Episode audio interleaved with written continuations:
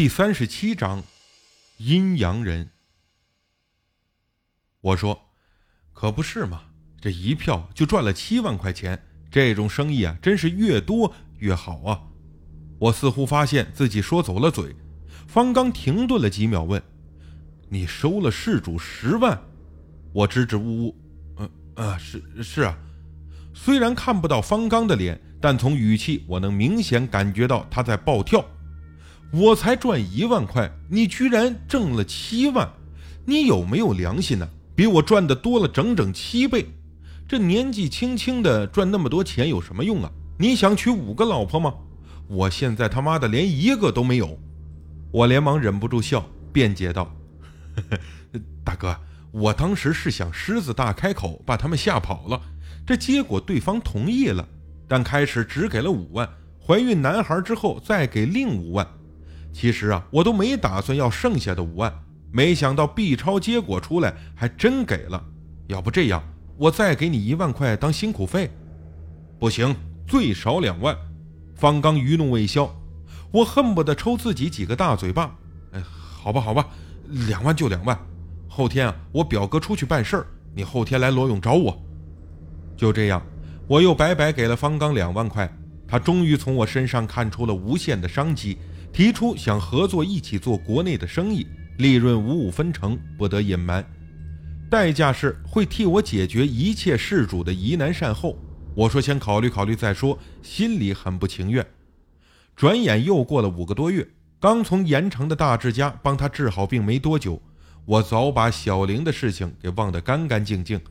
小李忽然给我打来电话，说话是完全语无伦次，一直在哭着重复：“呃，天哥。”天哥，生了是男孩，是男孩啊！我气得直笑。我什么时候生男孩了？是你老婆小玲生的吧？是个儿子？什么时候生的？小李的哭腔让我听起来很滑稽。呃，四个小时前。是啊，呃，是儿子，有小鸡鸡的男孩啊，有七斤多呢。啊，那就好，是男孩就好，恭喜你们呐！你好事儿哭什么呀？真没出息，我也觉得很高兴。小李又放声痛哭，可可是小玲死了，难难产。我大惊，怎么会这样呢？她有贫血症，这顺产会非常危险，为什么不剖腹啊？小李哭的是上气不接下气。我爸妈想趁着小玲还年轻多生几个，说剖腹产后要过两年才能再怀。我连忙问。不对呀，医生不是说小玲子宫壁薄，只能生一次吗？小李说：“这这事儿我没敢告诉爸妈，怕他们不同意我娶小玲。他们说必须顺产，结果大出血，医生说只能保一个，问保大还是保小，爸妈坚持说保小。我很生气，你爸妈眼里只有孙子没有儿媳，这是杀人呐！你为什么不拦着？”小李哭得快昏过去了。我也没办法呀，我从小就不敢不听爸妈的话。小玲，你的命为什么这么苦啊？小玲死了，这让我的心情非常的不好。我不知道这件事是否与我有关，但总觉得脱不开干系。小李的父母用儿媳妇生命为代价换来了一个孙子，不知道他们是否觉得值，会不会有负罪感？过了不到半个月，意想不到的事情又发生了。小李给我打来电话。语调中透着几分愤怒，天哥，你你带我们去泰国，到底给小玲施了什么巫术啊？我没明白，你再说一遍。小李的声音变得有些急切，提高音调，大声道：“我问你，当初到底对小玲做了什么呀？”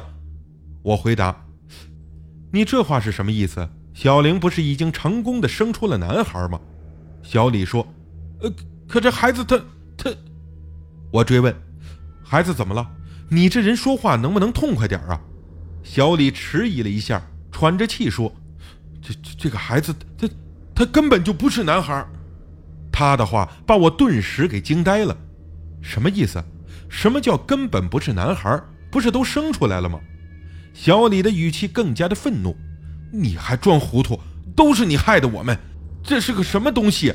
不男不女，医生说是双性人，阴阳人。”连畜生都不如的阴阳人。我彻底傻了，怎么生出来一个阴阳人呢？我问小李啊，你先别激动，你什么时候确定的？问清楚之后，我才明白，原来孩子生出来之后啊，从外表体征看，确实是个男孩无疑。小玲的丧事办完，小李的父母并没有太悲伤，他们的关心都放在了孙子身上。对于那个难产而死的儿媳妇，没有什么感情，也不怎么在乎。可过了十几天，小李的父母忽然发现这个男孩有点不对劲，他的两个卵蛋几乎都缩在身体里。而小鸡鸡一天比一天短，不到半个月，竟然快要隐形了。小李父母赶紧把孙子送到医院检查，结果出来之后，三个人都差点瘫倒。这个男孩是两性畸形，两种染色体都有，而且也有两套完整的男女生殖器官。这种两性人是父母基因突变的结果，属自然现象。但在中国，尤其是某些落后迷信地区，把双性人视为不祥之人，比洪水猛兽还厉害。所有人都躲着走，生怕晦气。小李父母家极其迷信，当然受不了。在小李的愤怒之下，我只能一边劝说，一边说会回中国去他家看看。随后赶紧找到方刚，方刚也觉得奇怪，这件事儿不可能啊！你是不相信泰国的巫术？男胎的婴灵进入到小灵体内，他肯定生出男孩来的，怎么会是阴阳人呢？我已经问过阿赞师傅，他说让小李好好自查一下，问题可能出在他的身上。我心想，孩子是小玲生的，小李会有什么问题呢？我提出想让方刚再和我跑一趟大陆。方刚说，上个月刚解决完大志的事情，现在又想让我帮你擦屁股。这我妈把我生出来养这么大，就是为了给你擦屁股的吗？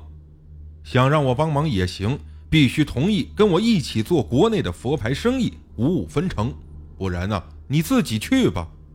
在方刚的威胁下，我只好就范。我俩从泰国又飞回国内，来到湖北天门市，找到小李一家人的时候啊，是在当初给小玲接生的那家公立医院。我和方刚两个人刚来到妇产科。就看到十几个人围着医生大喊大叫，好像是要吃人似的。小李站在一旁发呆。有个中年妇女对医生吼着：“你们这是什么医院呢？比黑店还黑！当初把我儿媳害死，现在又接生出这么个不阴不阳的东西，你们你们都不是好东西！”医生一个劲儿的解释：“死者生前打过三次胎，这子宫壁比纸还薄，再加上有严重的贫血症。”当初不建议顺产，是你们一再要求的，而且生出阴阳人也不是医院的错呀，肯定是父母一方的基因有问题的。